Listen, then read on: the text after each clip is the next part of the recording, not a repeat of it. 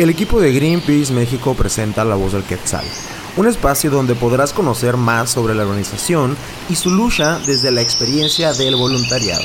Bienvenido.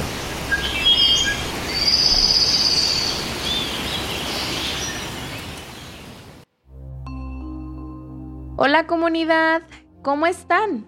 Les damos la bienvenida nuevamente a La Voz del Quetzal. Hoy les traemos un episodio más en donde les contaremos acerca de otra de nuestras campañas en Greenpeace México.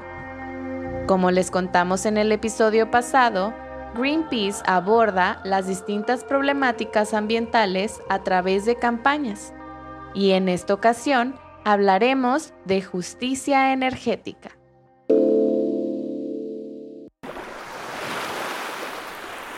¿Has sentido cómo en los últimos años en la temporada de verano se siente más calor? ¿Cómo el clima se ha tornado incluso más impredecible e inusual? El cambio climático es real y está aquí.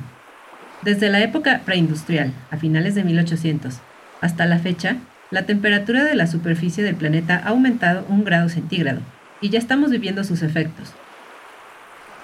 El aumento de los fenómenos meteorológicos, tanto en frecuencia como en intensidad, como son incendios forestales, inundaciones, huracanes y sequías, son un reflejo del acelerado cambio climático que nos afecta actualmente. Atenderlo es algo que no se puede seguir aplazando.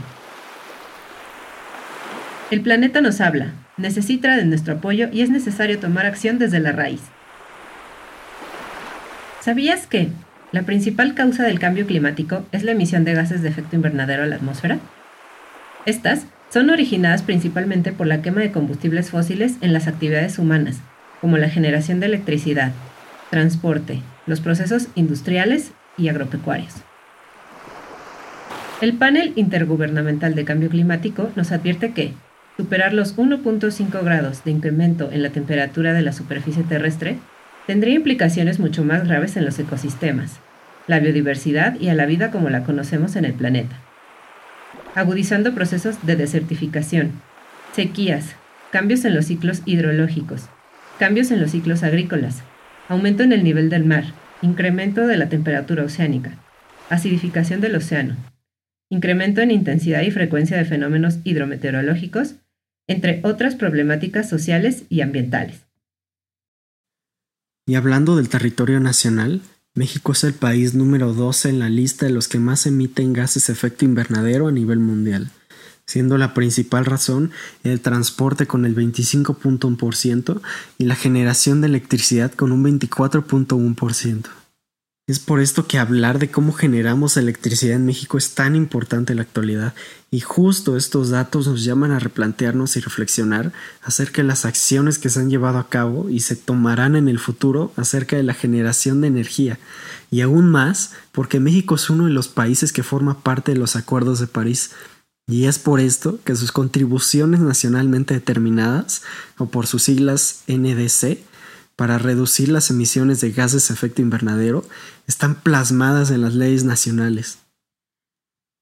En esta se encuentran la Ley General de Cambio Climático, la Ley de Transición Energética y la Ley de la Industria Eléctrica, por solo mencionar algunas, y en ellas México se ha comprometido a reducir de manera no condicionada 22% de las emisiones de gases de efecto invernadero desde el 2013. En el caso del sector eléctrico, se establecieron metas como el incremento de las energías limpias en la generación bruta nacional. Y es así que para 2021 se estableció un 30% de participación y todavía para el 2050 se estableció el 50%. Hablar de la energía es un tema sumamente importante, y más cuando en nuestro país tenemos objetivos tan claros. Objetivos que no solo buscan garantizar el acceso a energía en nuestro país, sino también un medio ambiente sano mediante una transición energética justa hacia tipos de energías más limpias. Sin embargo, las acciones para adaptar y mitigar el cambio climático en nuestro país no están alineadas a las necesidades que implica mantenernos por debajo del 1.5 grados y proteger a la población de los impactos del cambio climático. Aún existe una prioridad marcada para producir energía a través de combustibles fósiles. México cuenta con una posición geográfica que le brinda una serie de condiciones hidrológicas, meteorológicas y topográficas que hacen posible contar con uno de los potenciales más grandes de energías renovables a nivel mundial, al grado de tener la capacidad para poder generar el 100% de la energía que consume anualmente todo el país. Hoy tenemos a un invitado especial para hablar de este tema. Nos acompaña Pablo Ramírez, campañista de Greenpeace México en la campaña Justicia Energética. Pablo, es un gusto que nos acompañes en el programa de hoy. Bienvenido.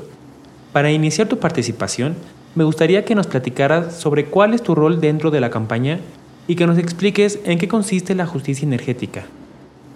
Hola, ¿qué tal? Mi nombre es Pablo Ramírez y soy el coordinador de la campaña de justicia energética en Greenpeace México.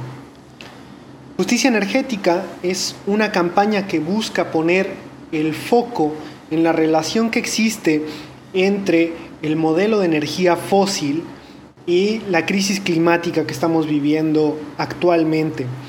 También eh, la campaña busca eh, señalar cómo es que este modelo ha sido y, se ha construido con base eh, en, un modelo sumamente inequitativo, en donde se benefician unos cuantos de, la extracción, de la producción, de, la acumulación de capital, mientras la gran mayoría de las personas en nuestro país eh, y, en el mundo sufren de los impactos que el cambio climático está generando ya en, nuestros ecosistemas y en, nuestras vidas.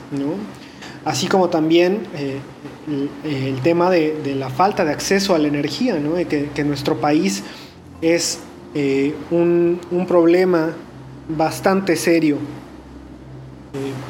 se calcula que, más del 30% de los hogares mexicanos sufren de algún grado de pobreza energética, ¿no? Es decir, que no pueden satisfacer sus necesidades más básicas de, energía. Eh, en ese sentido, pues lo, que buscamos es, eh, así como, como la energía tiene un papel fundamental eh, en, en, la crisis climática, ya que el sector energía es el, principal emisor de gases de efecto invernadero en el mundo y en nuestro país, pues creemos que también puede ser eh, un sector que, lidere la, lucha climática, ¿no? a través de una transición energética justa, a través de una transición energética incluyente, eh, y, bueno, para eso tenemos que, trabajar fuertemente de, manera conjunta, diferentes sectores, sociedad civil, academia, gobiernos, sobre, pero, sobre todo las comunidades que, han sido eh, los que han estado en el frente de la lucha climática y ambiental desde hace muchísimos, muchísimos años. Me parece muy importante rescatar lo que mencionas sobre cómo este sistema genera un efecto global y que especialmente tiene un impacto ambiental, económico y también social, sin mencionar la pobreza energética que se vive actualmente y la importancia de la transición energética en conjunto que tú nos mencionas. Ahora me gustaría que nos platicaras sobre qué retos u obstáculos se han encontrado dentro de esta campaña. El reto, el reto que, al que nos hemos enfrentado y los obstáculos es que actualmente el modelo fósil sigue siendo eh, el modelo hegemónico de, de, energía, ¿no? Y, bueno, incluso social, ¿no? O sea, es, importante decir que desde siempre la, la, configuración de las sociedades ha tenido mucho que ver con eh, con la energía, ¿no? Y, la manera en que se usa la energía. O sea, desde que, desde que se, dominó el fuego, ¿no? El tema del uso de aceite de ballena, por ejemplo, el carbón en la revolución industrial. Todo eso ha tenido modificaciones sociales que, explican cómo se han configurado nuestros sistemas sociales. ¿no? El, petróleo, por ejemplo, es eh, una, uno de los elementos más importantes que, tenemos que tener en consideración si queremos explicar eh, el porqué de, las sociedades capitalistas ¿no? y cómo es que se han configurado las, las sociedades capitalistas, que son altamente dependientes de, energía, altamente consumidoras de energía. Y, que se han basado en una lógica de inmediatez, ¿no? que solamente ha sido posible a través de la quema de grandes cantidades de petróleo.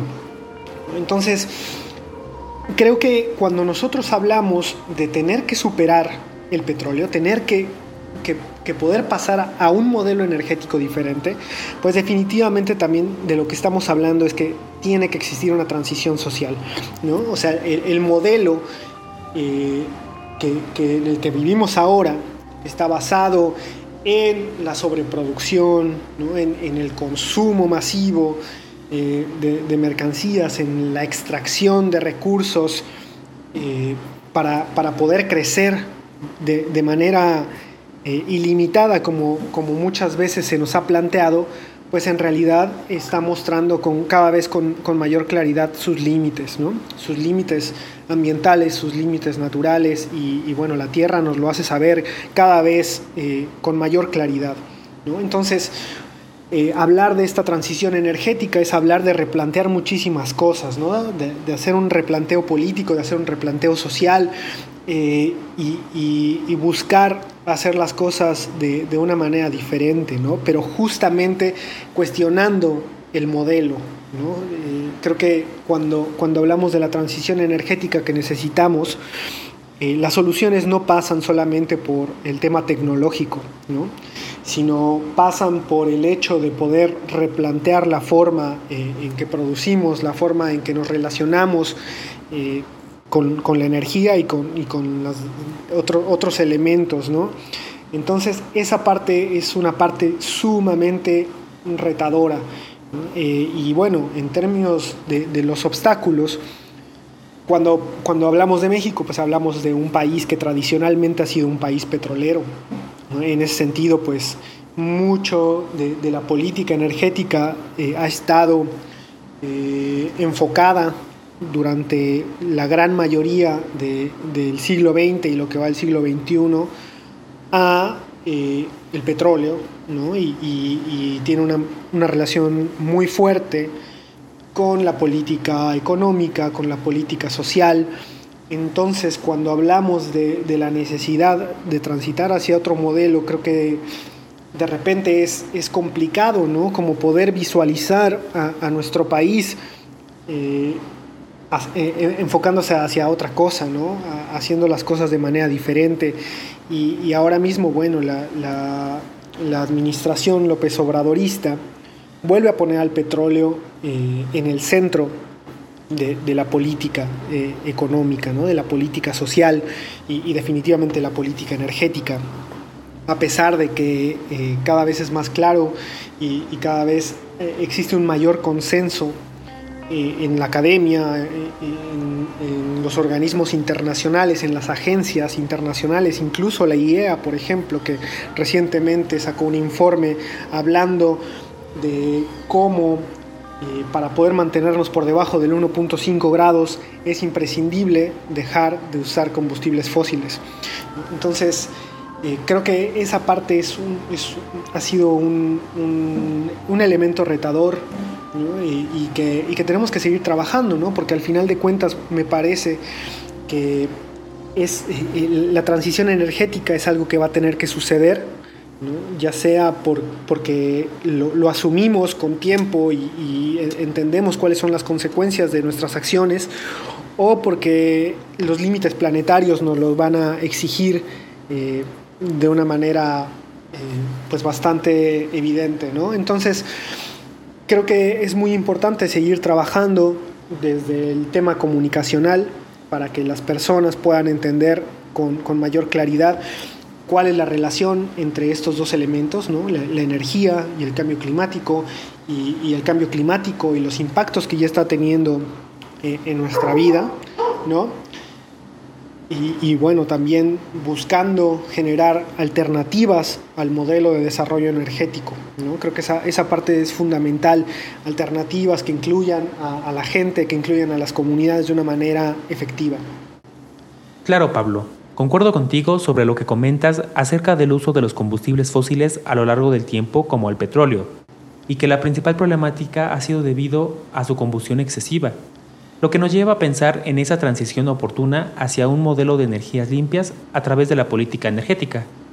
Por otro lado, también sabemos que no todos son obstáculos y que también existen cosas positivas. ¿Podrías comentarnos sobre los logros que se han obtenido?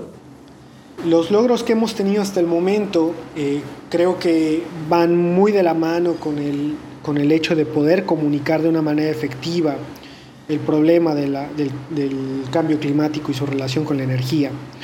También hemos tenido eh, logros en, términos legales, eh, frenando algunas modificaciones que lo que buscan es que el sector eléctrico eh, utilice combustibles que son altamente contaminantes para la generación de, electricidad, como lo es el carbón y el combustóleo. Entonces creo que esa parte ha sido muy importante, sin embargo, en realidad solamente es el comienzo, porque eh, una parte fundamental es qué es lo que no debe suceder en nuestro sistema, en el sistema energético, pero la parte más importante es qué sí debe, qué sí debe de ocurrir, ¿no? Y eso es algo que se tiene que construir eh, de manera colectiva y en lo que estamos esforzándonos eh, y, poniendo todo, todo nuestro empeño para poder construir esta, esta ruta de transición justa, eh, incluyente y verde. Queda claro que estos logros, como la comunicación efectiva sobre el cambio climático y los logros legales obtenidos en el sector eléctrico que ya nos comentaste, han significado mucho y han hecho una diferencia. ¿Podrías comentarnos qué se está buscando con la campaña de justicia energética? lo, que buscamos con, con, la campaña es justo eso, ¿no? Es, es esta transición energética que sea incluyente, que sea una transición energética para la gente y, y por la gente, eh, buscando cuestionar eh, el modelo de, tanto de, producción como de consumo de energía, ¿no? Es cómo, cómo nos relacionamos con la energía y, y, cómo nos hemos relacionado tradicionalmente. Creo que la, transición energética que, necesitamos es una transición que pone a la gente en, el medio, ¿no? Y, la pone no solamente en, la forma en que consume energía, sino también en las formas en que se produce. Por eso las energías renovables ahora mismo resultan una alternativa tan interesante, porque permiten algo que el modelo fósil eh, no había permitido antes, ¿no? que es descentralizar la, generación eléctrica, la generación de energía. Ahora las energías renovables permiten que la producción sea eh, mucho más democrática que antes y, eso es algo que, de lo que podemos echar bastante mano para construir un nuevo modelo que sea mucho más democrático y mucho más justo. Sin embargo, pues ahora todavía existen obstáculos grandes para lograrlo, como desde, temas normativos hasta temas económicos, ¿no? de acceso a los sistemas, pero eh, definitivamente es muy importante seguir trabajando para poder romper con esas barreras y, construir un nuevo modelo de energía que nos permita satisfacer nuestras necesidades energéticas, pero además también nos permita combatir el cambio climático. Esta transición energética por y para la gente como consumidores y especialmente como generadores de energía me resulta muy importante de rescatar ya que como mencionas, tiene una fuerte relación con nuestras necesidades energéticas y el cambio climático. Por último, y para cerrar esta breve charla, me gustaría que nos pudieras platicar sobre cómo podemos contribuir a esta campaña. Eso es algo fundamental. Eh, nosotros en, nuestros hogares podemos contribuir eh, bastante eh, haciendo un uso eficiente y ahorrando la energía. ¿no? Creo que esa, esa parte es fundamental. Cuando nosotros nos damos cuenta que la energía que consumimos tiene implicaciones ambientales, pues definitivamente también empieza a cobrar relevancia el hecho de, de poder hacer un uso cada vez más eficiente y racional de esta energía, ¿no? desperdiciarla, apagar las luces, buscar eh, aparatos que sean eficientes en su consumo energético. Y, bueno, definitivamente también eh, pasa por el tema de, la exigencia para tener acceso a, sistemas diferentes para poder generar energía desde, desde, nuestras casas. Eh, creo que ese es uno de los elementos más importantes que, hace falta y que, el gobierno podría estar cumpliendo, el, eh, el, desarrollo de instrumentos financieros que permita a la gente poder hacerse de, un sistema de, generación distribuida renovable.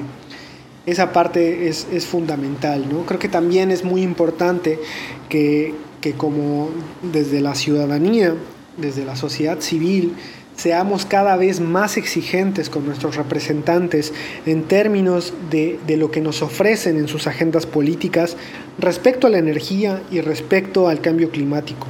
Los gobiernos que vienen eh, son gobiernos que tendrán una responsabilidad eh, muy importante debido al momento histórico en, los que les tocará asumir el poder y, tendrán que, conducir y encabezar eh, cambios drásticos en, las formas en que, en que vivimos, en las formas en las que nos relacionamos con la energía. Entonces creo que desde la sociedad civil nos toca levantar esa exigencia y, hacérsela saber. Eh, que, los políticos, los, representantes sepan que ya no es aceptable tener gente en el poder que no esté asumiendo su responsabilidad respecto al cambio climático.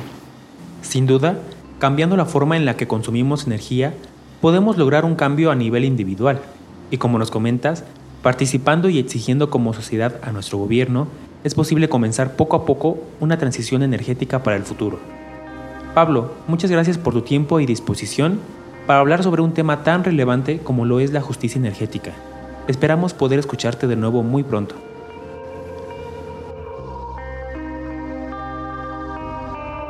Muchas gracias a Pablo por compartirnos lo que estamos haciendo desde la campaña de justicia energética. ¿Cómo lo ven comunidad? Ahora que ya conocemos la importancia de atender el cambio climático como una de las amenazas más grandes que enfrenta la humanidad, te invitamos a firmar nuestra petición para un México con energías renovables, misma que encontrarás en la descripción de este episodio. Y no olvides que tenemos una cita en el siguiente capítulo, donde abordaremos uno de los elementos fundamentales para la vida, el agua, y hablaremos de las acciones que estamos emprendiendo desde nuestra campaña Aguas con el Clima. Hasta la próxima.